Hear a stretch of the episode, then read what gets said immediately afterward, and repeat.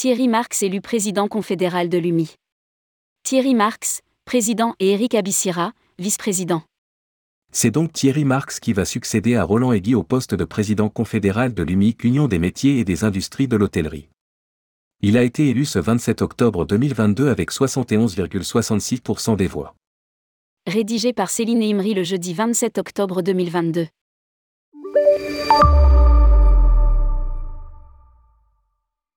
Thierry Marx a été élu président confédéral de l'UMI et Éric Abissira a été élu vice-président confédéral avec 71,66% des voix pour une durée de 4 ans à compter du 27 octobre 2022.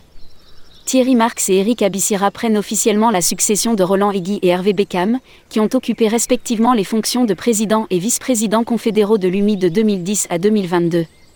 Le scrutin, à deux tours, s'est déroulé à bulletin secret et a pris la forme d'un vote électronique géré par le prestataire Le Gavotte sous le contrôle d'un commissaire de justice. Indique un communiqué de presse LUMI. Le corps électoral était composé des 105 membres de l'UMI national. Les présidents de syndicats départementaux. Les présidents de syndicats associés, CSLMF, GNC, SNEGECO, Syndicat national de la thalassothérapie.